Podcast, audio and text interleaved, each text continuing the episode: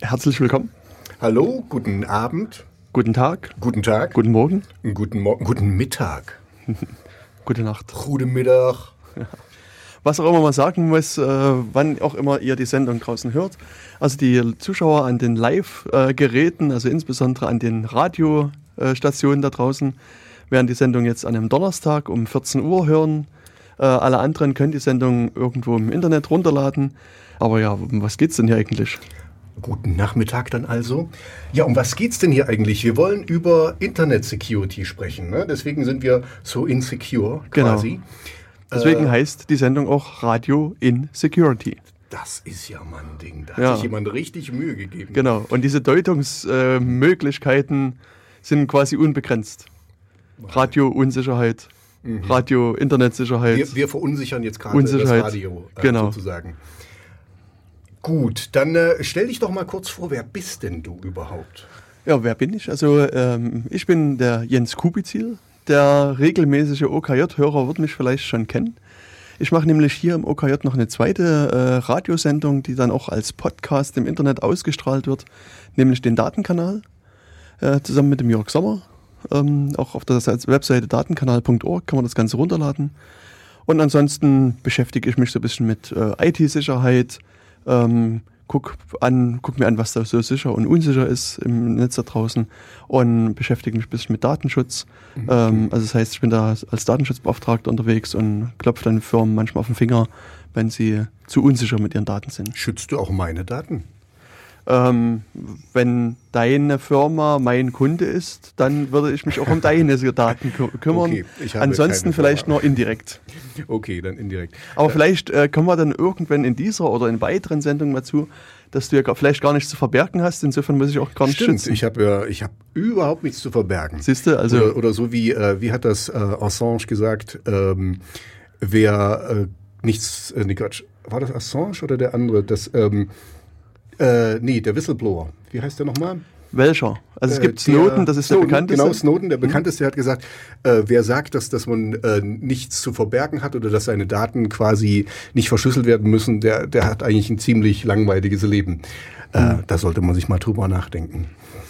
Ähm, Genau, aber wer, wer bist du jetzt eigentlich? Jetzt genau, ich wollte ganz kurz sagen, äh, also ich bin Tobias Walter. Ich habe mal vor langer Zeit, aber das redet man nicht drüber, auch mal beim OKJ was gemacht. Oh, da müssen wir mal in den Archiven kramen und peinliche das Aufnahmen ist, rausholen. Das ist, äh, glaube über zehn Jahre her, also wirklich eine Weile her. Ich äh, arbeite für ein großes äh, Cloud-basierendes Unternehmen und mache da Produktsupport. Ähm, ja, und ich bin eigentlich hier, weil ich im Gegensatz zu dir, lieber Jens, so wenig Ahnung habe von der Internet Security. Ich Ja, bin sehr unsicher. Okay. Insecure.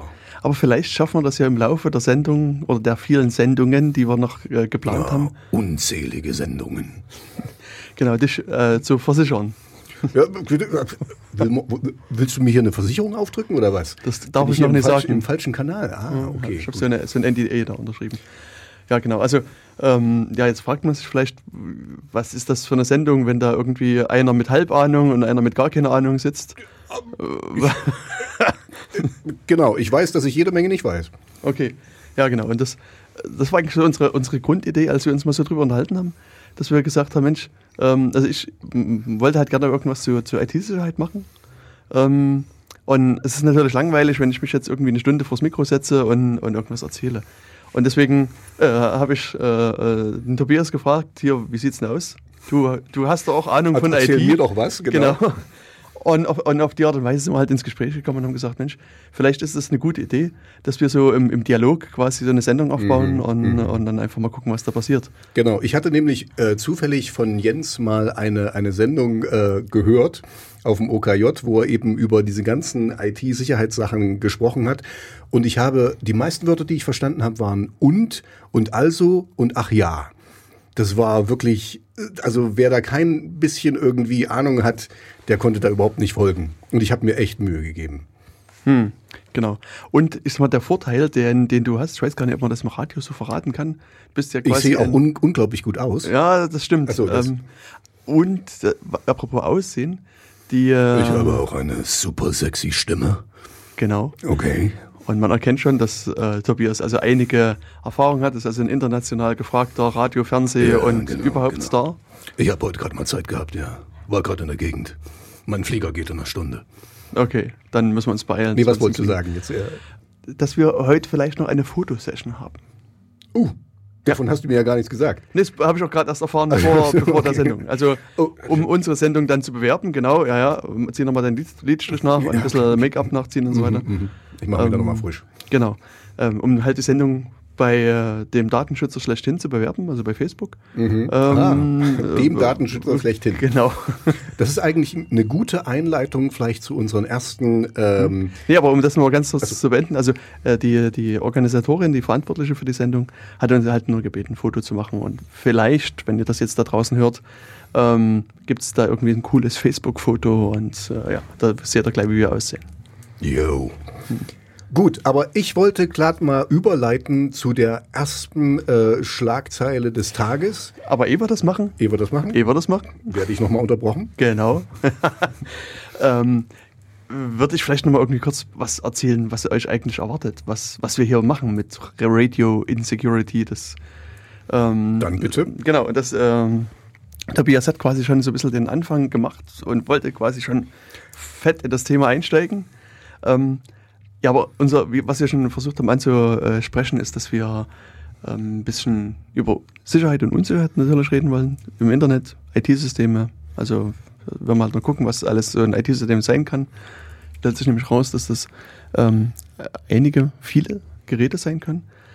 Unser Plan ist jetzt so, dass wir jetzt in den folgenden Sendungen quasi immer erstmal so ein paar äh, Nachrichten mit äh, ähm, zeigen, besprechen. Aktuelle Tatsachen Genau, und äh, neue Erkenntnisse. genau. Und so ein bisschen äh, dort das Thema anreißen, euch mal zeigen, was ist gerade so los auf dem Markt, was, wo ist es, wo ist es sicherer, wo ist es unsicherer, äh, was passiert da. Und äh, dann wollen wir uns halt irgendwie im Laufe der Sendung einem größeren Thema ein bisschen widmen, das ein bisschen tiefer besprechen. Und ja, dann euch vielleicht auch ein bisschen zeigen, wa- warum ist das sicher, warum ist das unsicher oder was sind die Hintergründe. Und so die Idee ist halt, dass, dass äh, wir im Gespräch ähm, das auch so, äh, sagen wir mal, Einsteiger und Anfänger kompatibel kriegen, ähm, dass ich jetzt nicht nur mit meinem irgendwie hochgestochenen Wissen da irgendwas erzähle und niemand versteht, sondern Tobias, Ich, ich mit meinem hochgestochenen Halbwissen das dann gerade ziehe quasi. genau, Tobias bremst mich dann immer ein und fragt dann und dann ähm, müssen wir mal gucken, wie sich die Sendung Ja, so entwickelt. so ist aber Plan. Ähm, ich hielt das für total spannend und finde das immer noch spannend und bin, bin auch sehr gespannt auf diese Sendung und auch auf alle folgenden Sendungen. Gut, dann hast du ja schon eine Schlagzeile mitgebracht. Ich habe eine Schlagzeile mitgebracht. Ich habe es nämlich vorhin auch schon gerade gehört im Okay. Deutschlandfunk. Aha, so kommt Deutschlandfunk. Wow. Sogar im Deutschlandfunk, ja. Genau, also man kann nämlich chatten. Ja, und da gibt es ja verschiedene Möglichkeiten, wie man chatten kann. Und das größte Problem dieser Chat-Portale war ja immer so ein bisschen die Sicherheitsaspekte, Aspekte, was jetzt für den normalen Endnutzer, jetzt wie für mich eigentlich, da sind wir wieder bei dem Punkt, was du vorhin gesagt hast, gar nicht so relevant ist, weil wenn ich jetzt hier mit einem Freund drüber rede, komm, wir treffen uns um fünf irgendwo äh, vorm Kino, dann ist das äh, jetzt nicht wirklich sicherheitsrelevant für mich. Andererseits kann man das ja auch ausnutzen. Ne? Man kann ein Bewegungsprofil erstellen, man kann sagen, okay, ich war da und da online, man kann eventuell, ähm, gut, ich will nicht vorwegnehmen, was du eventuell noch alles dazu sagen kannst, aber Also ihr seht, wir haben uns schon, schon total gut abgesprochen, wie wir die Sendung so aufbauen. gut, aber die Neuigkeiten sind ja eigentlich, dass WhatsApp ab heute, Ab gestern. ab gestern, oh, Entschuldigung, Oder wenn ihr das hört, ab vorgestern. Aber egal. Ab einem Datum Anfang April. Ab Anfang April sicher ist oder sein soll. Ich habe nämlich gehört, dass das Problem ist, man kann das gar nicht so richtig verifizieren, ne? weil der Code nicht öffentlich ist. Also niemand kann quasi nachgucken, was die eigentlich wirklich benutzen, um WhatsApp sicher äh, zu machen. Und WhatsApp gehört ja zu Facebook. Und Facebook ist ja eigentlich sehr dafür bekannt, eine Datenkrake zu sein. Ja, aber am besten du sagst mal was dazu. Du weißt schon etwas mehr, denke ich. Ja, also ich würde hier an einigen Stellen einhaken. Du hast gesagt, dass das WhatsApp quasi ab sofort sicher ist. So, also der Experte, ich habe das im Radio gehört gerade eben. Äh, und der Experte, der darüber geredet hat, hat gesagt, ähm, das sagt Facebook. Ähm, man kann es nicht wirklich, er konnte es nicht wirklich verifizieren, weil er den, den, ähm, den Code nicht sehen konnte. Also der ist nicht veröffentlicht. Ja, also er weiß auch nicht, wie das codiert ist. Und ähm, ja, also das ist jetzt quasi das, was Facebook sagt. Genau, also ich würde hier nämlich schon mal gerne das insofern einschränken, dass äh, ich lieber davon sprechen würde oder sprechen möchte, dass äh, WhatsApp die Nachrichten verschlüsselt. Mhm. Das, ähm, und, und ich denke, das können wir vielleicht dann später noch mal ein bisschen besprechen, was jetzt das heißt oder wo der Unterschied ist zwischen Sicherheit und ähm, Verschlüsselung. Mhm. Ähm, ja, ich, ich denke mal, also jetzt so von meinem Standpunkt, es gibt einfach verschiedene Arten der Verschlüsselung und manche sind mhm. sicherer und manche sind unsicherer. Das heißt quasi, also ähm, gut, dann, dann muss man dann definieren, was jetzt, wie du schon sagst, was sicher und was unsicher ist. Ähm, wenn jemand den Schlüssel zu einer supersicheren Verschlüsselung hat, dann ist die genauso hinfällig wie jede andere, also auch wie eine unverschlüsselte Nachricht. Hm. Ja, also sag mal, das, also man stelle sich vor, was stellt man sich denn vor? WhatsApp verschlüsselt. Mhm. So, also ähm, ich versuche gerade mal so eine. Das ist ja jetzt auch schon das so. Ist das jetzt muss man sich so, gar nicht vorstellen. Genau. Ähm, ich versuche gerade noch so eine Analogie noch aus dem normalen Leben, aus dem Nicht-Internet-Leben quasi zu ähm, erfinden. Mhm. Okay. Und äh, vielleicht ähm, könnte man sich so vorstellen, dass man einfach in einem großen Hochhaus lebt, also wie in Lobeda zum Beispiel. Mhm. Da gibt es halt einen Pförtner unten. Mhm. Also man stelle sich vor, es gäbe einen Pförtner, in der Regel gibt es den nicht. Und zudem, nimm doch ein Hotel. Ja, stimmt, ein Hotel ist vielleicht mhm. sogar noch das realistische, äh, fast realistische Beispiel. Genau, und dann sagt man einfach lieber Pförtner, mhm. äh, lieber Hotelier, lieber, mhm. wie heißt der eigentlich? Äh, Maître Con Concierge. de Concierge, genau. Ähm, ich wohne in Zimmer 0815. Mhm. Ähm, okay. Schließ doch mal bitte die Tür für mich auf. Und dann mhm. macht er das halt. Und genau, ich komme rein. Weil, weil du dich als du ausweisen kannst. Ich bin der Jens Kubizil. Genau. Das ist mein Zimmer. Ich habe das mhm. gemietet und so. Deswegen machen wir das auf. Okay. Genau. Und dann, dann macht er das auf und ich kann dann halt rein. Mhm. Und jetzt habe ich natürlich das, was du schon so erkannt hast, erstmal das Problem, dass, dass der Concierge muss gucken, ob ich wirklich der Jens Kubizil bin. Mhm. Und das zweite Problem, was ich aber habe, und das ist das, was du angesprochen hast, dass ich nie weiß, was passiert sozusagen zwischendrin. Ähm, ist das Zimmer jetzt wirklich zugeschlossen? Mhm. Oder ist das quasi ein Schlüssel, der überall in jedes Zimmer gleich passt? Oder wo ich einfach den nur. jedes Zimmermädchen hat quasi. Den, ja, genau, mhm. den jedes Zimmermädchen hat und, und wo auch jemand einfach mit, ähm, sag mal, Dietrich oder einem mhm. ähnlich gelagerten Teil einfach das Schloss aufkriegt und reingucken kann. Oder mhm. vielleicht einfach die Tür durch zweimal Klinken eh immer aufgeht. Also. Mhm. Das, das ist sozusagen das, das Problem, was du hier angesprochen hast. Ähm, wobei in dem speziellen Fall hier bei, bei WhatsApp ist es ähm, so, dass zumindest Teile dieses ganzen Protokolls, Teile der Software öffentlich sind. Das ist also liegt bei GitHub, gibt also eine Website, wo man sich Quellcode angucken kann, mhm. github.com und da gibt es halt ähm, verschiedene Bibliotheken und mit denen arbeitet WhatsApp auch. Also zum Großteil kann man sich sozusagen das angucken und WhatsApp selbst hat auch so eine, so eine Spezifikation, also eine Beschreibung veröffentlicht, wie das Protokoll funktioniert. Okay, also hat das gar nicht gestimmt, was ich gehört habe. Das ist, hm. also es ist nicht wohl der ganze Code ähm, äh, öffentlich, aber große Teile, so dass ja. man sich quasi zusammenreimen kann, ist das jetzt sicher oder nicht. Hm. Und, und die End, Endstücke sind hm. wahrscheinlich dann rausgenommen äh, worden. Naja, sagen wir so, also es ist, äh, wird das mal behauptet, dass von einem Ende zum anderen Ende funktioniert. Mhm. Das heißt, wenn wir beide jetzt auf unserem Telefon WhatsApp installieren, mhm. ähm, ist das Gute, was man jetzt hier auch wirklich positiv erwähnen muss, dass es am Anfang so einen Verifikationsstep gibt, also einen Schritt. Das heißt, ähm, wir beide können uns jetzt sozusagen hier treffen im OKJ mhm. und sagen, hier, meine WhatsApp-ID oder mein irgendwas ist so und so und du vergleichst es mit der, bei deinem Telefon und sagst, hier, das ist der Jens, mhm. bestätigst das.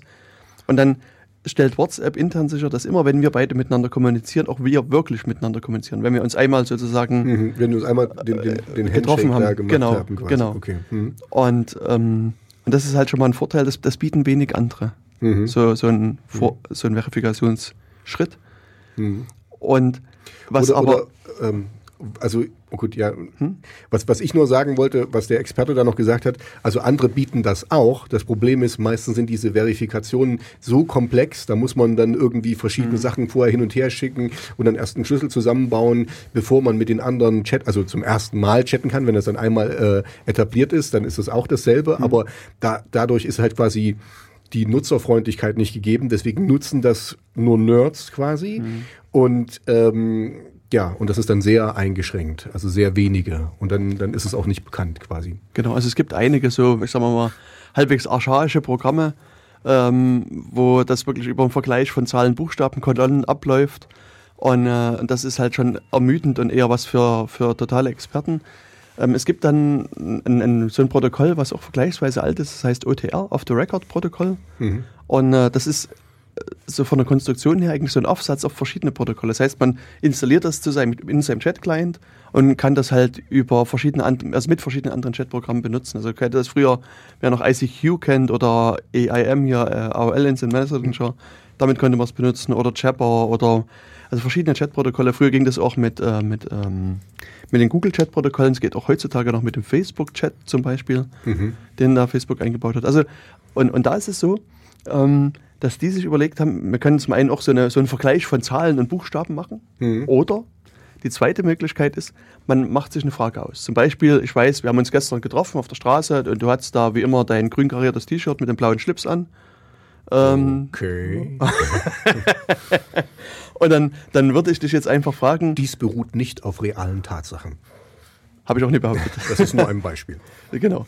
Und dann, dann würde ich sozusagen in meinem Client äh, die Frage formulieren, was hattest du gestern oder welche Farbe hatte die, deine Krawatte gestern? Mhm. Und gebe die Antwort vor und stell dir sozusagen die Frage und du musst sozusagen die korrekte Antwort dann auch mhm. geben. Okay. Und, und dann, also wenn man sozusagen so ein Geheim, gemeinsames Geheimnis hat, mhm. ist, das, ist das recht einfach. Und dann, wenn das stimmt, was du da eingegeben hast, dann ah, sind okay. die Clients das auch der Meinung, das passt und, und dann okay. stimmt es auch. Und so hat das jetzt Facebook eingebaut bei WhatsApp. Und, ja, ja, das, äh, also dieses Protokoll, was ich meine, oder der heißt OTR, mhm. oder dieser Verifikationsstep ist innerhalb von OTR.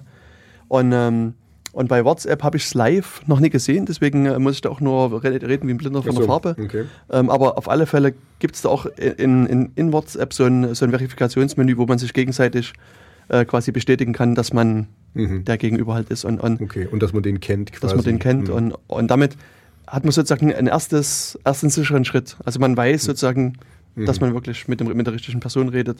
Okay. Und dann kann halt irgendjemand jetzt als nächster kann man sagen, ich bin Tobias Walter und äh, versucht es irgendwie zu fälschen und das funktioniert aber nicht. Mhm. Okay. Und das ist halt sozusagen dich schon. Gibt's nur einmal. Genau, dich gibt es nur einmal. Mhm. Und das, das finde ich persönlich also schon mal einen, einen enormen Vorteil ähm, gegenüber verschiedenen anderen äh, äh, Programmen, die so draußen auf dem Markt sind. Äh, dann ist es natürlich so, dass was äh, in den Meldungen mit drin steckt, dass äh, die Nachrichten wirklich von einem Ende zum anderen verschlüsselt werden und auch Facebook selbst wohl nicht an die Daten mehr rankommt. Mhm. Das, das, was der Experte aber vielleicht gesagt haben könnte, was weiß ich nun nicht, dass, dass es für Nutzer aber in der Tat schwer ist, herauszufinden, ob die App wirklich verschlüsselt oder nicht verschlüsselt. Es kann auch sein, dass die Nachrichten nicht verschlüsselt rausschickt, also das hängt dann halt von dem Empfänger ab. Also wenn der Empfänger halt keinen, also jetzt zum Beispiel noch einen alten WhatsApp-Client hätte, mhm. der Verschlüsselung nicht beherrscht, mhm. muss es ja trotzdem irgendwie mit dem kommunizieren und muss halt dann halt unverschlüsselt ja, kommunizieren. Aber ich, ich glaube, also gut, ich habe jetzt, ich muss gestehen, ich benutze WhatsApp jetzt schon seit ein, zwei Monaten nicht mehr, aber ich weiß, dass WhatsApp eigentlich immer, die haben mich quasi gezwungen, ein Update mhm. zu machen. Also du kommst da fast nicht drum okay. rum. Deswegen äh, wird das wohl kein größeres Problem sein. Ja. Also, wie gesagt, also ich bin ja ein WhatsApp-Nicht-Benutzer. Mhm, sehr gut. also ich habe das noch nie auf irgendeinem meiner Geräte installiert gehabt, deswegen auch hier rede ich halt quasi wieder Blinde von der Farbe. Mhm. Kann also nur das wiedergeben, was ich sozusagen in der Dokumentation gelesen habe, in den, in den anderen Sachen nachgelesen habe. Weil äh, sozusagen ein Problem, was, was ich für mich sehe, ist noch erhalten geblieben. Und das geht auch, auch durch die Verschlüsselung nie weg. Und das ist? Und das ist, ähm, dass Facebook natürlichen Zugriff auf deine Telefonkontakte haben will. Mhm. Und dass Facebook auch aufgrund der Konstruktion sieht, wann ich mit dir tele äh, äh, chatte oder auch telefoniere, mhm. mhm. wie, also wie lange das ist, wie viel, was für ein Datenvolumen wir austauschen. Mhm. Und diese sogenannten Metadaten sind halt recht interessant. Mhm. Und äh, also da genau, das hatte ich ja vorhin schon so ein bisschen erwähnt mit denen, dass äh, äh, selbst wenn die das nicht mitlesen können, können die ein Bewegungsprofil von mir erstellen oder die können eben, so wie du jetzt sagst, die können sagen, mit wem ich mich viel unterhalte und dann kann man auch daraus Rückschlüsse ziehen, ohne dass man weiß, um was wir uns eigentlich unterhalten haben. Und man sieht auch die Uhrzeiten, keine Ahnung, und wie, Genau. wie kurz oder lang das dann eben ist. Ähm, ja, gut, da kommen wir jetzt eigentlich jetzt schon wieder zur Sicherheit. Ähm, Wir sind immer noch mittendrin. oder wir sind mittendrin. Mit beiden Händen baden wir wir quasi. baden in der Sicherheit. Die, sie fließt über uns hinweg äh, quasi. Ähm, warum wäre denn das so schlimm? Also was, was ist daran so schlimm, dass äh, Facebook das weiß? Ist es überhaupt schlimm? Ja, ich, ich frage dich jetzt. der Laie fragt den Fachmann. Okay. Ich sehe da schon Probleme darin. Also wie man das schon gehört hat, also wie gesagt, ich habe kein Facebook installiert. Äh, kein Facebook installiert. Mhm. Kein also kein WhatsApp. Mhm. kein WhatsApp installiert, aber Facebook habe ich nebenbei bemerkt auch nicht installiert. Es gibt ja auch eine Facebook-App. Mhm. Aber, na gut, aber das da schweife ich ab, will ich jetzt, da können wir vielleicht später nochmal drüber reden, weil es gibt da durchaus auch einige Weiterentwicklungen. Egal, also das Problem ist natürlich erstmal, dass, dass man eben so eine so Profile dann bilden kann. Das heißt, eben das, was ich gerade geschildert habe, wenn ich jetzt an, sag mal, an unsere Kommunikation denke, stell dir vor, wir hätten jetzt WhatsApp beide installiert, haben wir jetzt uns abgemacht, ich, vor zwei Stunden, lass uns halb sechs vor dem OKJ treffen. Und das habe ich ja geschrieben, du hast geschrieben, okay, machen wir. Genau. Das heißt, da sind zwei kurze Nachrichten hin und her gegangen. Und, ähm, und dann ist ja auch öffentlich jetzt klar, wir machen hier eine Sendung, nehmen eine Sendung auf. Ähm, das heißt, hier kann man schon erstmal also ziemlich genau wieder zurück Schlussfolgern, was haben, haben die beiden offensichtlich miteinander kommuniziert. Oder sagen wir, stell mir vor, wir wollen uns morgen zum Mittagessen treffen und ich, ich schicke dir einfach eine WhatsApp-Nachricht, wollen wir uns morgen 12.45 Uhr vor Mit, mit einem Bild von Alibaba. Quasi. zum Beispiel. Mhm. Okay. Also Alibaba ist eine Kneipe hier in Jena. Ähm, ich glaube, das Bild von Alibaba wird es das dann ein bisschen verzerren. Aber so bei einer kurzen Nachricht kann, und, und um die Mittagszeit rum kann man dann halt auch Schlüsse ziehen. Und das, äh, sag mal, da kann man schon, ohne dass man den, den Inhalt der Kommunikation wirklich kennt, schon relativ gut nachvollziehen, über was reden die Leute. Das ist das eine. Und dann an, das andere ist dann natürlich auch, wenn man jetzt gezielt eine Person beobachtet, ähm, kannst du auch gucken, mit wem kommuniziert die Person und wie viel kommuniziert die, die Person. Und über so eine sagen wir, sogenannte Metadatenanalyse kannst du dann relativ viele Eigenschaften zu der Person rausfinden. Also im, man stellt sich einfach vor, man ist verheiratet oder hat irgendwie einen festen Partner und mit dem wird man natürlich relativ häufig kommunizieren. Oder Ist- auch nicht. Also oder auch nicht, ja. Ich meine, das statistisch gibt es dann, das, man hört auch gerade das, aber das ist genau. eine andere Geschichte. Ja. Hängt vom Status der Beziehung ab. Kalt. Genau. Sehr kalt. Aber auch das, das kannst du dann dadurch rausfinden. Also wenn, wenn du relativ häufig mit deinem Partner kommunizierst, Mhm. dann siehst du einfach viele Flüsse hin und her und wenn es im, im Laufe der Zeit sozusagen die, die Anzahl der Nachrichten weniger und weniger werden, Oder, oder, oder die, die Nachrichten zu Sternchen 25x Genau. äh, werden immer, immer häufiger. Ähm, dann, Genau, Okay, und also ja. da, da kann man Ja, also mhm. schon mal Schlüsse auch jetzt in dem konkreten Fall über Beziehungsstatus rausfinden, aber auch über sozusagen Verhältnisse Personen von Personen untereinander. Wer ist gut befreundet, wer ist weniger gut befreundet. Mhm. Und ich müsste halt den, den Link zu den Studien mal raussuchen, aber es gibt Leute, die haben halt bei Facebook halt nochmal ein bisschen nachgegraben und haben dort sich auch diese Facebook-Freundes-Graphen, diese Beziehungsgraphen angeschaut und haben in dem Falle versucht, äh, Schlüsse zur ex- sexuellen Orientierung zu finden. Mhm. Und denen, denen war es in kurzer Zeit möglich, eben zum Beispiel Homosexuelle rauszufiltern. Einfach Okay. Mhm. aufgrund ihrer Beziehung, also der, der Freundesbeziehung untereinander. Und das ist halt hier. Und da ist es dann, okay, da kann man gleich einhaken, weil da, da wird es dann wieder interessant für, ähm, bei uns ist das ja kein Problem, bei uns darf ja jeder sein, wie er möchte, Mhm. aber es gibt andere Länder, wo es auch Facebook gibt, äh, wo das nicht so ist und dann Genau. wäre das vielleicht nicht ganz so ähm, im Sinne des Erfinders. Und das ist eigentlich auch für mich, ähm, also ich gehe immer davon aus, oder wir haben ja vorhin das schon mal angesprochen, ich habe eigentlich nichts zu verbergen. Ich mache nichts Illegales. Ich, äh, also theoretisch kann man alles von mir sehen. Also ich wüsste jetzt nicht, was ich da verbergen. Manche Sachen, die sind vielleicht aus dem Kontext gerissen, könnte man das ganz falsch verstehen oder so. Aber das ist äh, da bin ich auf, dann auf dein Nacktfoto gespannt, was du äh, auf Facebook. Machen wir nach meinem Foto Fotoshoot. Ähm, äh, nein, aber, äh, aber was, was mir da immer so, ähm, nachringt, ist eigentlich, wir haben jetzt diese Gesetze, die wir haben. Und wir sind hier ziemlich liberal und wir sind sehr frei. Wir haben das ja gerade mit Erdogan und äh, ähm, hier Extra 3 und den ganzen Kram, also was wir hier an Pressefreiheit haben. Aber das sind alles Gesetze, die sich jederzeit ändern können. Hm. Und das ist das, was, was für mich eigentlich so das Ausschlaggebende ist, wo, wo ich dann drüber nachdenke, über, über meine Sicherheit und eben versuche, äh, Sachen vielleicht, ähm, die pikanter sein können oder so, anders zu kommunizieren, äh, quasi, wie man das halt früher gemacht hat. Äh, oder, oder einfach, ähm, also ich habe keine Angst, also ich kann alles offen sagen, aber ich mache mir manchmal schon Gedanken, jetzt äh, gerade jetzt bei Facebook, was ich da poste, weil ich weiß, da sind auch äh, Arbeitskollegen da und mein Chef und so, mit denen bin ich auch befreundet auf Facebook und so. Und dann äh, neige ich dann schon manchmal ein bisschen zur Selbstzensur und äh, einige Sachen dann eben nicht so hart zu sagen, wie ich das vielleicht denke. Ähm, da, ja, und eben, wie, wie gesagt, weil, weil die Lage ist halt jetzt so. Und wer weiß, ne, äh, wir, wir, ähm, ich hatte vor kurzem Nachrichten gehört, dass scheinbar das Bundesministerium äh, ihr, ihr BND überhaupt nicht unter Kontrolle haben. Also wahrscheinlich machen die alles, äh, checken die alles, was die wollen. Und da kann man so mal als äh, ausländisches ähm, Land anfragen und sagen, hier, ich hätte gerne, guck doch mal nach denen. Und dann machen die das einfach. Und ähm, andere Länder haben andere Gesetze. Wer weiß, gegen was ich da eventuell verstoßen hätte, ohne es wirklich bewusst getan zu haben. Genau, also ich meine, das äh, Thema Geheimdienst ist ja nochmal ein relativ großes äh, mhm. ja, extra ist, Thema. Aber ich denke, das sieht man, sieht man ganz gut, wenn man mal sich so die Untersuchungsausschüsse zum NSE in Berlin mhm. anguckt oder die NSU-Untersuchungsausschüsse in den diversen Bundesländern, wo es ja jedes, jeweils um, um Geheimdiensthandeln handeln unter anderem geht, mhm. dass die Geheimdienstkontrolle also hm. ich möchte mal behaupten, in keinem der Fälle wirklich funktioniert. Ja, also ich weiß nicht, äh, das kann natürlich einfach äh, politisches Kalkül sein, dass die sagen, die haben nichts davon gewusst, die Politiker, aber an sich ist es mir auch egal, ob die davon gewusst haben oder nicht. Die Daten wurden trotzdem erhoben. Und ob jetzt die Politiker lügen oder nicht, das ist, sei mal so dahingestellt, das weiß ich nicht. Aber die Daten sind da, sie wurden erhoben und sie konnten zugeordnet werden. Das bringt mich jetzt noch zu einem anderen Punkt, wo ich dann wieder ein bisschen ähm, relaxter bin, weil äh, nur weil die Daten da sind, das ist jetzt die andere Geschichte, ne? also Vorratsdatenspeicherung ist Schwachsinn, da müssen wir, glaube ich, nicht drüber reden. Ähm, die gibt's ja schon seit sehr langem in, in Frankreich und wir sehen, wie viel in Frankreich äh, dadurch verhindert wurde.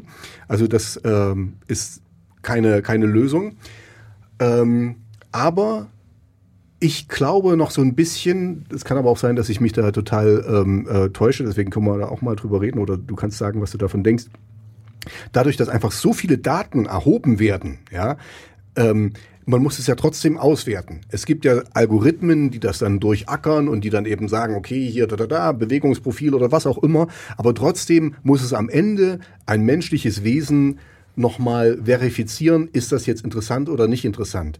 Also ich denke, Maschinen sind da schon sehr weit, aber am Ende muss da trotzdem jemand da sitzen und das muss ein Mensch tun und der hat jetzt so viel, der hat einen riesen Heuhaufen und da dann eben die Nadel zu finden, also ich, ich will damit nur sagen, wenn so viel Daten erhoben werden und so viele Daten da sind, ist das vielleicht auch quasi, kann man sich da drunter verstecken hm. oder, oder sicher fühlen, weil ja, man muss konkret dem Datenstrang nachgehen, wo eben irgendwas passiert ist.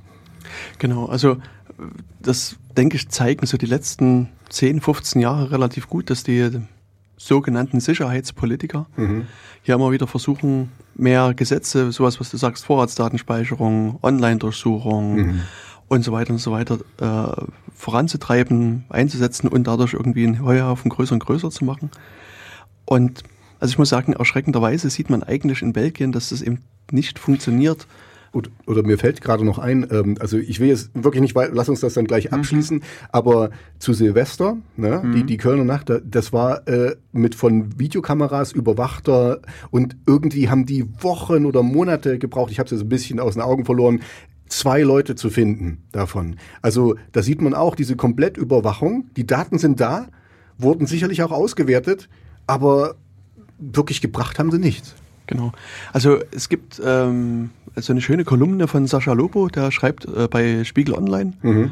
Ähm, und er hat jetzt, ich glaube, es müsste jetzt die letzte gewesen sein, ähm, sich mal die größeren Terroranschläge in Europa angeschaut. Mhm.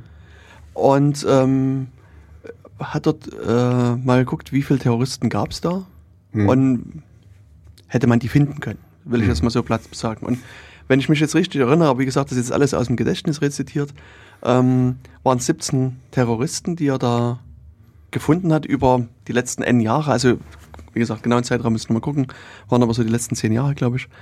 Und von den äh, 17 Leuten waren 15 Polizei bekannt Mhm. mindestens 14, also sagen wir, auf alle Fälle über 10. Ich le- lege mich mal auf über 10 fest. Mhm. Gegen die lag ein Haftbefehl vor. Mhm. Die wurden gesucht. Die wurden sozusagen gesucht. Ne?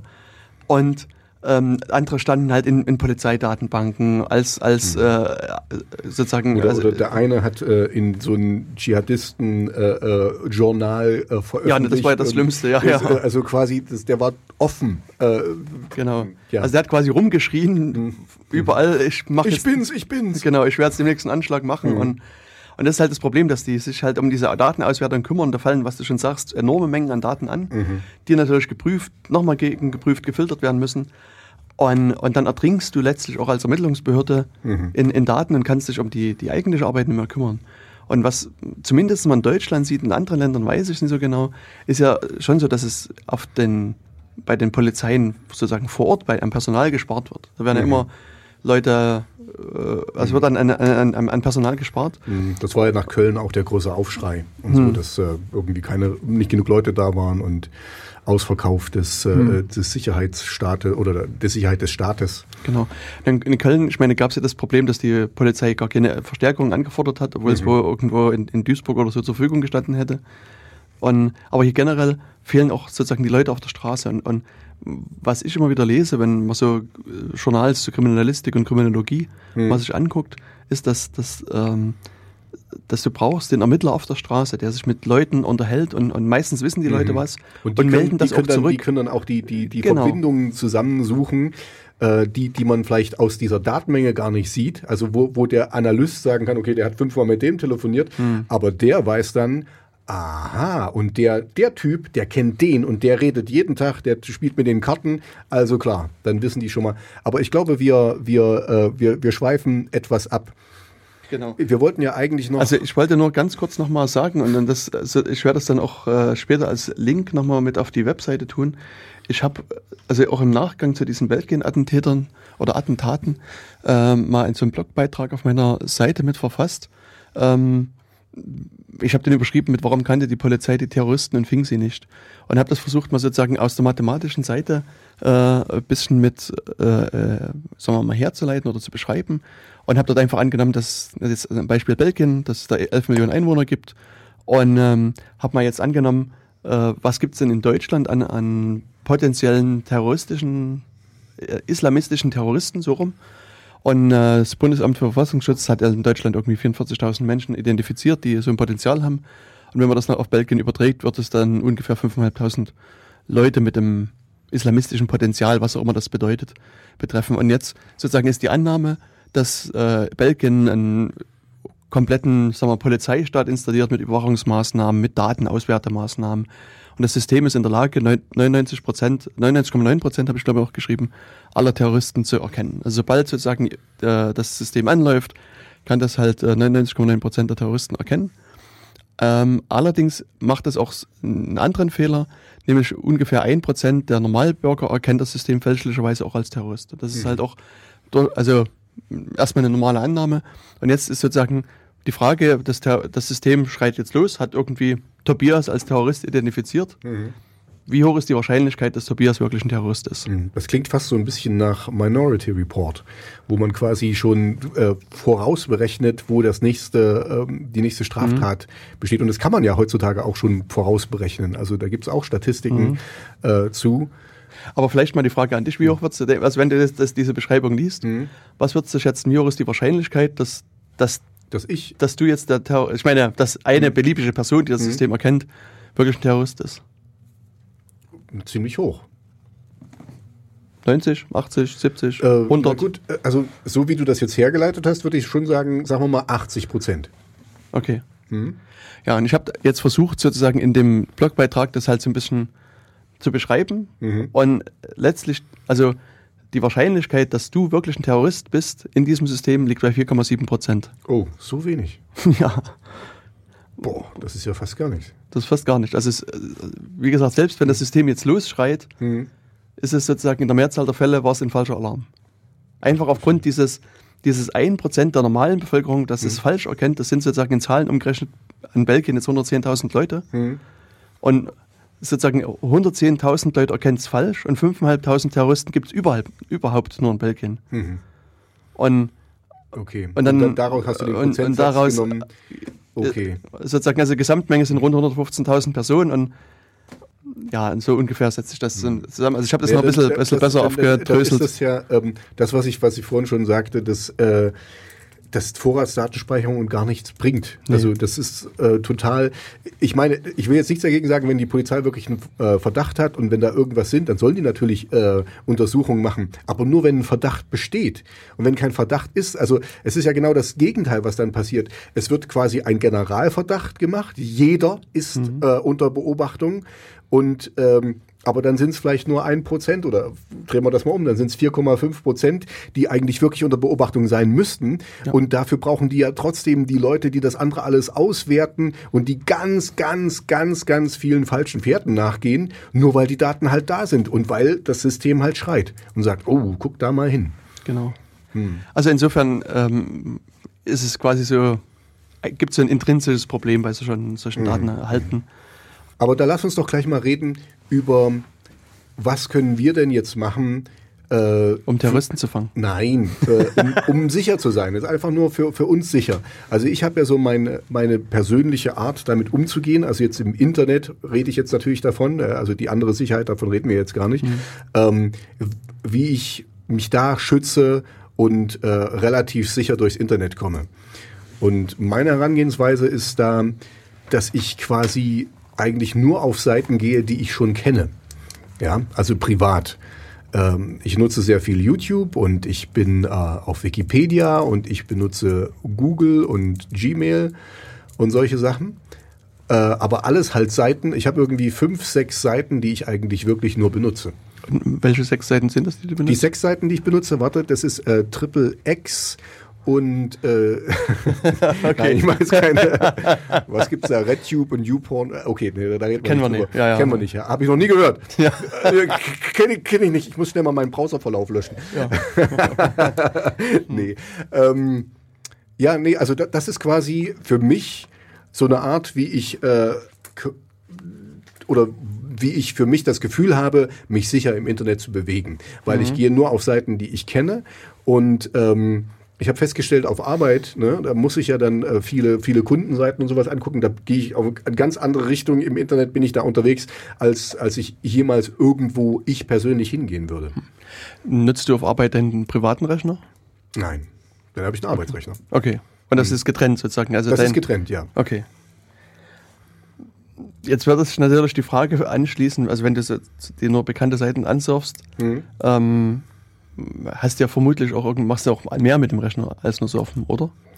Ja, also ähm, Was machst jetzt, du noch? jetzt, du meinst jetzt zu Hause mit meinem Rechner? Zu Hause mit deinem Rechner, ja. Ja, also ich muss gestehen, den, ich habe mehrere Rechner für, Boah. für verschiedene. Ja, das denkt man nicht. Ne? Und das also, für, einen- für einen Typen, der keine Ahnung hat. und dann auch noch verschiedene Betriebssysteme. Das kommt Oh. noch dazu. Oh, oh, Wahnsinn. Ja, ja, für jemanden, der keine Ahnung hat, habe ich relativ wenig Ahnung. ja, aber es ist wirklich so, ich habe quasi, ähm, ich habe zwei Rechner, mit denen ich nur Musik mache. Ja, mit denen gehe ich relativ selten ins Internet, halt nur wenn ich mal meine ähm, äh, meine Musikprogramme updaten muss oder wenn da irgendwas, äh, ähm, wenn ich mir irgendwo was runterladen will, äh, eine MIDI-Datei oder so, äh, dann habe ich einen Hauptrechner, der ist Linux-basierend ähm, und das ist quasi so mein Entertainment-Rechner. Das ist da, wo ich viel auf YouTube surfe und auch Spiegel Online lese ähm, und die meisten Mails schreibe, die ich so schreibe. Und da gucke ich halt auch äh, Videos und so Kram. Also ich bin ja jemand, der, der, also ich bin sehr gegen Piraterie, muss ich sagen. Deswegen bin hm. ich bei einem Videoversand angemeldet und äh, schaue mir halt wirklich DVDs an, weil ich es mag. Wenn ich einen Film wirklich mag, dann gucke ich mir auch alle Extras an und so Kram. Das äh, mhm. finde ich sehr schön. Ähm, ja, und dann habe ich einen Rechner, der ist wirklich nur fürs Spielen gedacht. Damit spiele ich dann nur. Hm. Genau, und das, also sozusagen für dich so, so Sicherheit herzustellen, heißt, bekannte Seiten anzusurfen mhm. und vorsichtig zu sein und so weiter. Und genau, so genau. Und also ich meine, ähm, ich äh, benutze auch den App-Blocker, also der ist bei mir eingestellt beim Browser und äh, habe natürlich verschiedene Virenprogramme die mich eben auch warnen sollen, aber da gebe ich gar nicht so viel drauf, weil das weißt du noch besser als ich. Die Virenprogramme, die hängen halt immer hinterher. Das ist halt, äh, wenn dann ein neuer Virus kommt, da, da, da. Ähm, aber auch da äh, bin ich relativ vorsichtig. Also ich so, so wie wir das vorhin schon mit, mit WhatsApp und mit dem, mit dem sicheren, sichereren Chat jetzt haben, ich äh, öffne eigentlich nur Anhänge von Personen, die ich kenne. Das heißt nicht unbedingt, ähm, also weißt ja selber, das kann irgendwie gehijackt sein und, und irgendjemand äh, ver versendet Spam-Mails. Aber es ist meistens so, also ich, wie gesagt, ich mache sehr viel Musik.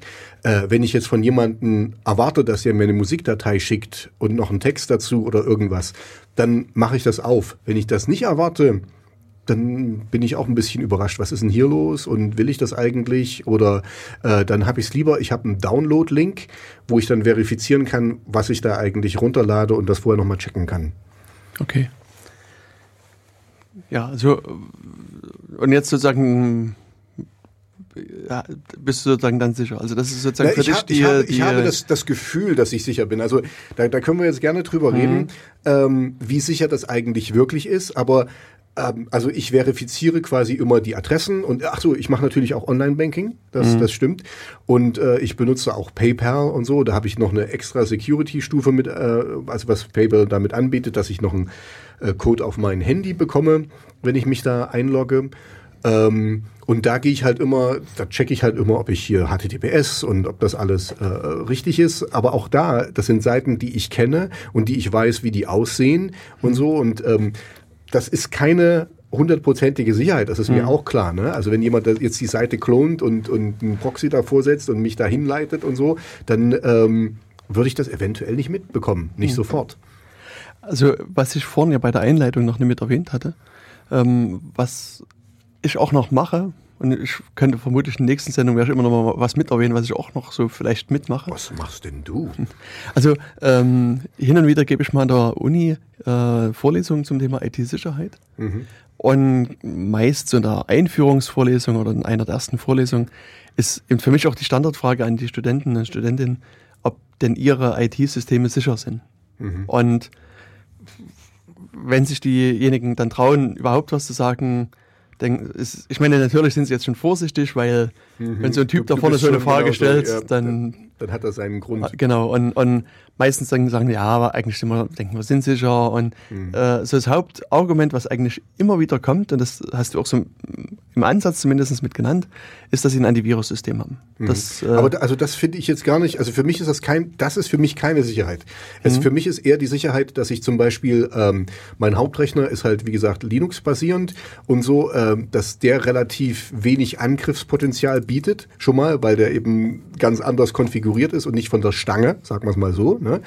Ähm, dann äh, habe ich verschiedene Browsertypen bei mir installiert, ja, also dass ich eben auch ähm, ich habe mir auch den, den Tor-Browser jetzt installiert, weil ich das äh, eben dumm fand, dass Facebook so viele Daten von mir sammelt. Und so wollte ich das eben ein bisschen, ein bisschen eingrenzen. Äh, wobei ich gestehen muss, das mache ich auch nicht immer.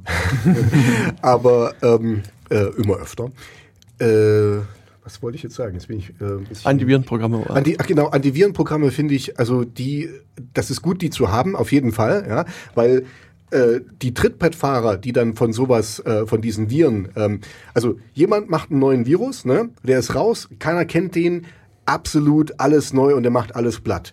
Dann nach zwei Wochen wurde der erkannt und jemand schreibt äh, das äh, updatet das Virenprogramm und dann sind es quasi nur noch die Trittbettfahrer, die diesen Virus nehmen und klonen und noch ein bisschen anders machen und für ihre eigenen Zwecke benutzen. Mhm. Also quasi die die Script Kiddies, die das einfach nur klauen, das was jemand anders sich ausgedacht hat.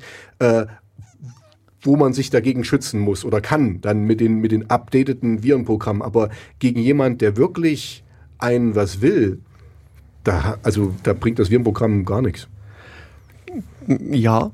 Also, also zu, zunächst erstmal ja. Also das, das, was du schon angesprochen hast, ist natürlich auch so, ähm, dass wenn schon wenn, wenn ein Virus neu ist, mhm. ähm, erkennt den oftmals ganz wenige Programme. Mhm. Also auch hier versuche ich dann nochmal dran zu denken, nochmal was zu, zu verlinken. Das habe ich vor vielen Jahren mal so exemplarisch an einem Virus das mal, mal durchgezogen.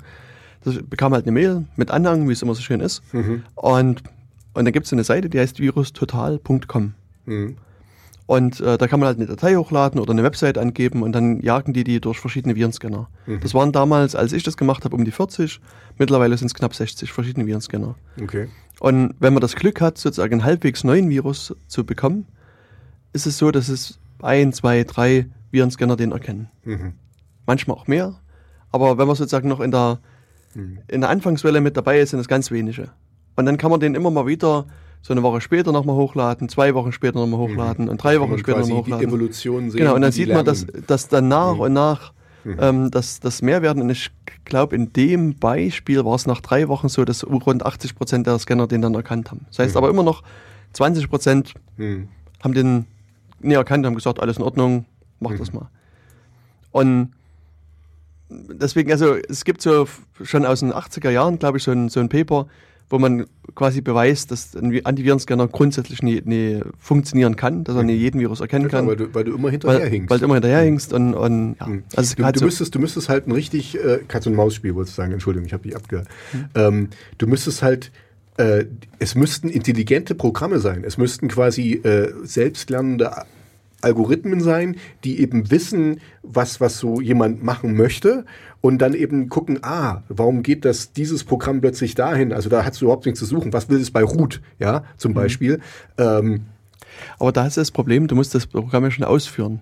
Also du musst so genau. hier, also du, man müsste dann sozusagen in dem Rechner wie man so schön sagt, eine Sandbox starten, also mhm. irgendwie so, eine, so einen kleinen Sandkasten, der dem Virus vorspielt. Das ist jetzt ein richtiger Rechner. Das ist ein richtiger Rechnung, Rechner, mhm. startet das Ganze und, und, mhm. Und dann könnte man vermutlich auch mehr erkennen. Also das machen ja die Antivirenprogramme. Die gucken sich ja quasi nur den, die, sag mal, die Binärdatei an und versuchen da mhm. Rückschlüsse zu ziehen, was es genau, eigentlich will. Mhm. Genau, beziehungsweise er steht schon in der Datenbank, hat sozusagen eine Signatur mhm. und dann wird er gleich rausgeworfen. Also es gibt so Heuristiken, wo, wo die Antivirensoftware beraten. Das geht halt innen wieder dann auch nach hinten los, dass eben bei dass das Antivirensoftware halt so zentrale Komponenten des Systems als Virus erkennt, die aber sauber sind und dann startet der ganze Rechner nicht mehr. Sehr schön. Es ist, ja, hat also schon eigentlich alle Antivirenhersteller schon erwischt in der Beziehung oder aber ähm, das mhm. lässt halt dann auch, auch Viren einfach ja, durch. Also, also, gut, dann, dann hast du eigentlich bestätigt, was ich schon immer eigentlich gedacht habe. Es ist gut, ein Virenprogramm zu haben, aber du darfst dich auf keinen Fall darauf verlassen. Genau, so ist es. Und was ich eigentlich sagen wollte, ähm, was jetzt zum Beispiel passieren könnte, und da sind wir auch wieder bei einer halbwegs aktuellen Diskussion, dass du dir jetzt so ein Virus einfängst, dein Antivirenprogramm sagt halt nichts, mhm. Dass du sozusagen führst das aus mhm. und sozusagen die, die, gern genutzte Masche momentan ist, dass das Antivirenprogramm dann ein kleines Programm startet, was alle deine Daten auf deiner Festplatte verschlüsselt, sichert mhm. die sozusagen ab und du hast auch keinen Zugriff mehr drauf. Mhm. Das, das heißt, diese Ransom. Äh, das, genau, Ransomware, Ransomware ist sozusagen mhm. das, der Fachbegriff dafür. Mhm. Und dann kriegst du so ein schönes Screen, da steht dann drauf, lieber. Lösegeldforderungsprogramme auf Deutsch. Genau. Genau, zahle uns ein bisschen Lösegeld, also da musst du dann halt irgendwie. Da habe ich sogar mal einen Bericht gehört, äh, dass selbst ein Polizeirechner da verschlüsselt ja. wurde und, und die mussten mhm. bezahlen. Na, die haben bezahlt. Die haben bezahlt. Also war, war in Niedersachsen irgendwie so eine Polizeiinspektion. Mhm. mhm. Die haben jetzt was schon, schon sehr absurd ist. Also ja, ja, das stellt ist, euch vor, ihr, also mhm. man muss das mal aufs, aufs normale Leben, also sozusagen auf unser Offline-Leben übertragen. Geht, geht, geht sagen wir, mit einer Pistole ins, in, in so ein Dienstzimmer und sagt hier, mhm. oder nee, vielleicht nicht mit einer Pistole, aber äh, schließt alle, alle Bürotüren zu. Genau. zu ich lasse euch erst wieder raus, wenn, wenn ihr... Wenn ihr mir hier äh, Kohle zahlt. Genau. Und, ja. und, also und da würde jeder ist, Polizist drüber lachen. Da, da, sind wir, da sind wir jetzt schon wieder, das ist ein schöner Bogen zu dem, und diese Polizei, das ist die, die uns auch vor Internetkriminalität äh, schützen soll, die das selber gar nicht schafft. Hm. Ja, und die haben sicherlich auch jede Menge Virenscanner da gehabt. Genau. Ja, und, und hier hast du jetzt das Problem natürlich, dass äh, du diverse Maßnahmen hattest. Jetzt mhm. hat sozusagen initial dein Antivirensprogramm äh, nicht gegriffen. Mhm. Jetzt sind deine Dateien verschlüsselt sind, sicher oder nicht sicher, das mag man sehen, wie man will. Und jetzt stehst du aber quasi da und kannst mit deinem Rechner nicht mehr arbeiten. Und, äh, und sozusagen hier hast du jetzt sozusagen auch so eine, so eine Dimension erreicht, wo du sagst, hm, meine Maßnahmen, die ich bisher getroffen habe, waren vielleicht unvollständig. Vielleicht bin ich doch nicht so sicher. Hätte ich was anderes Ja, aber, machen aber müssen. was, was, ähm, dann sag doch jetzt mal, das ist ja das, was jetzt eigentlich wirklich interessant Mhm. ist. Was kann ich denn machen? Also ich denke, hundertprozentige Sicherheit gibt's nie. Mhm. So.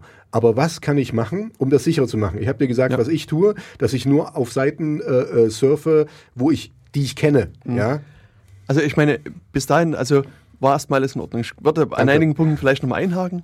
Hier, also ich wollte jetzt nochmal diesen, diesen, äh, äh, diesen Virusfall mal konstruieren, weil äh, dir da sozusagen ein, ein, eine zentrale Komponente fehlt in deinem, ich sage mal, Sicherheitskonzept mal hochgegriffen, Mhm. Okay. nämlich ein Backup. Das heißt, Das was stimmt, du das eigentlich stimmt, ja. bräuchtest, wäre ein, ein anderer Rechner, wo du jeden Tag, jede Stunde, also zu einem beliebigen Zeitraum, den Datenbestand Mhm. Das ist eine wegsicherst. gute Idee, ja. Hm. Und wo du dann sagen kannst, ah, wenn dieser Trojaner kommt, ha, leck mich irgendwo. Ich hab spiele einfach mein Backup das, das von, von, von gestern oder so. genau. Oder, das dauert mich zwar vielleicht jetzt ein, zwei Stunden oder ein paar mehr Stunden an Arbeit, aber dann ist alles wieder in Ordnung. Das stimmt. Das ist eigentlich. Und heutzutage wäre das gar nicht mehr so schwer, weil heutzutage mit Cloud Computing und, und es kostet ja nicht mehr viel. Also ich habe mir jetzt vor kurzem bei einem großen Anbieter einen Terabyte äh, an, an Cloud Space gekauft, einfach mal, um, um meine ganzen Musikdateien auszulagern. Ähm, also die ich selbst produziert habe, ja, keine Piraterie. Nein, wirklich, wirklich.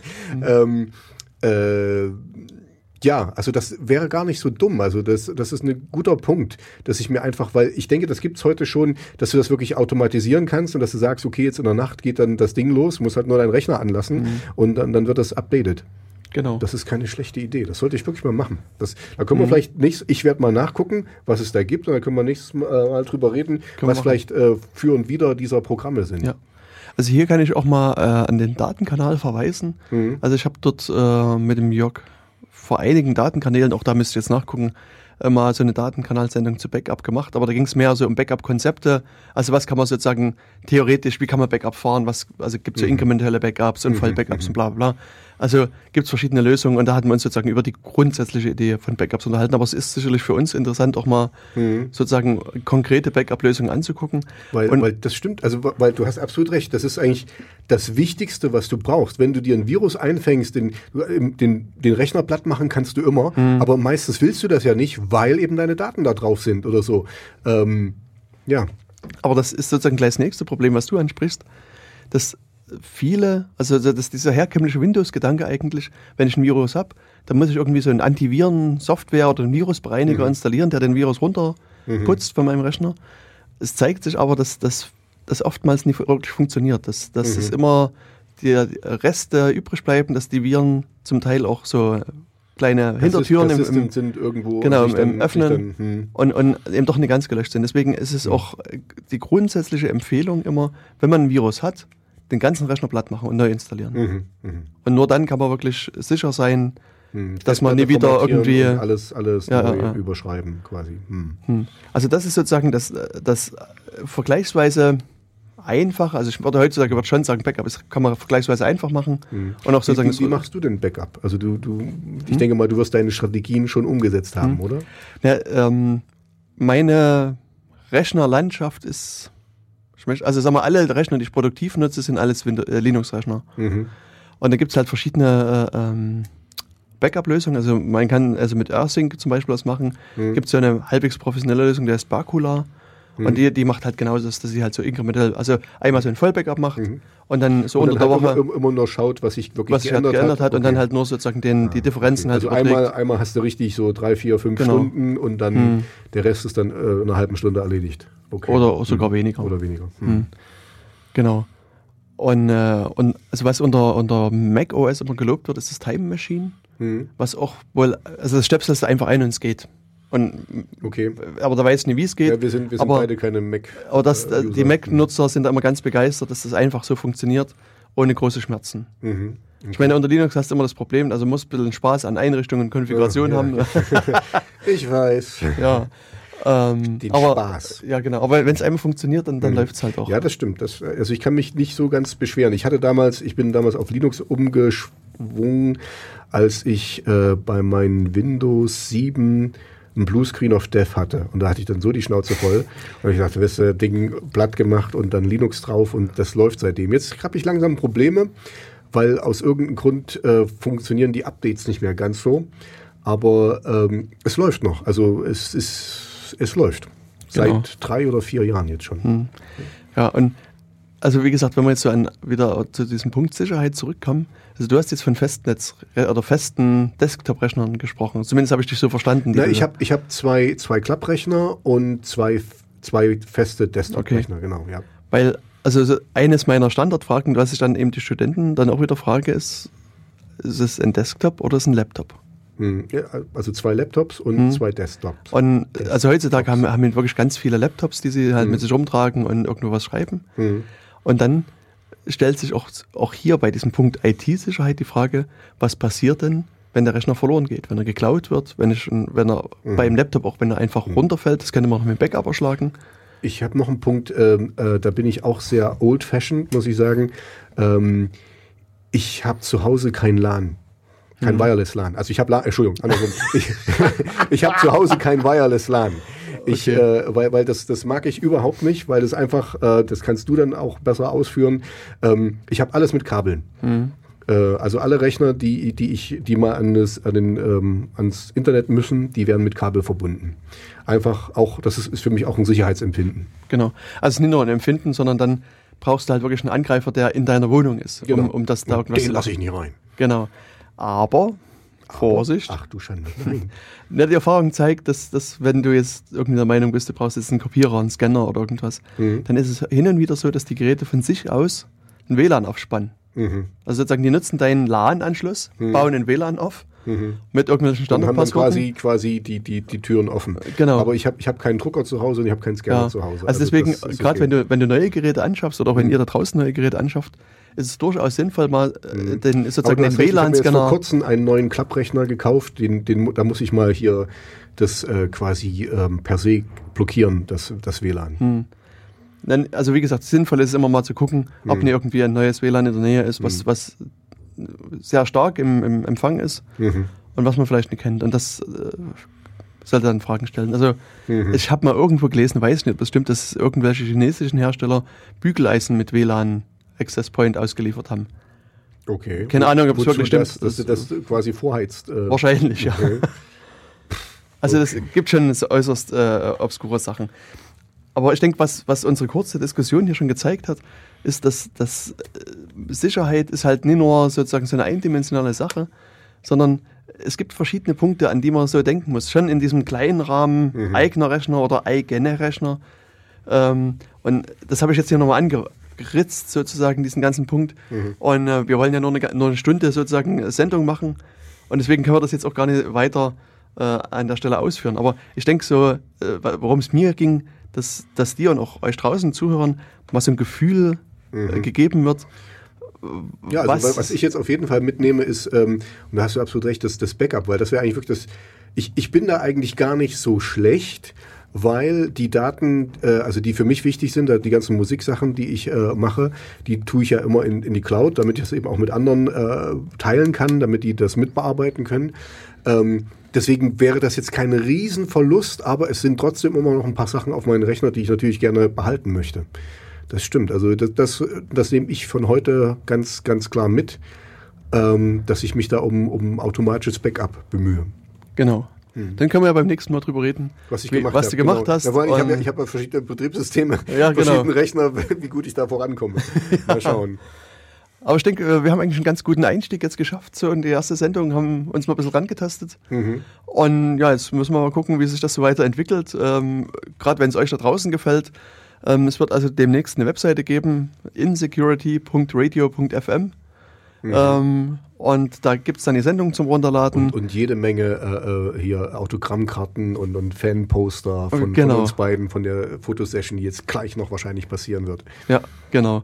Also, wenn es euch gefällt, die Sendung, dann kommentiert das Ganze. Es wird noch einen Twitter-Account sicherlich geben. Mhm. Und ähm, ja, also kommt mit uns ins Gespräch, redet über Sicherheit. Wir werden bald auf Tour gehen damit. Äh, genau, und ja. wir reden halt auch so ein bisschen über Sicherheit. Und genau, wir gehen auf Tour, kommen wir reden mit Sicherheit kommen über auch, Sicherheit in eure Stadt. in, in eure Ohren, genau. Ja, genau. Na dann, also dann danke fürs Zuhören und äh, wir hören uns demnächst wieder. In dieser Welt. Bis bald. Tschüss. Tschüss.